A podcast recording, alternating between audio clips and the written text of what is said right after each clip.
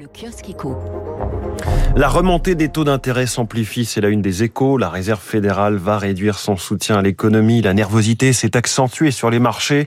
En France, les taux des crédits immobiliers commencent à remonter. Le Figaro Économie fait sa une, lui, sur les gagnants et les perdants de la baisse de l'euro. La faiblesse de la monnaie européenne renchérit les biens importés, notamment le pétrole. En revanche, c'est une aubaine, bien sûr, pour les exportateurs. Le journal L'Opinion revient dans deux articles sur euh, le pétrole. Un embargo inquiète l'Est de l'Allemagne. Défi logistique immense pour compenser ces livraisons de brut. Le sujet ravive des blessures issues de la réunification. Et puis la guerre en Ukraine, nouveau chapitre de la drôle de guerre d'Orban contre l'Union européenne. Le premier ministre hongrois trop isolé hein, pour servir de relais efficace à Vladimir Poutine au sein de l'Union. La question de l'embargo pétrolier pourrait changer la donne. Libération s'intéresse ce matin aux bonnes résolutions industrielles d'Emmanuel Macron, EDF, Renault, Air France.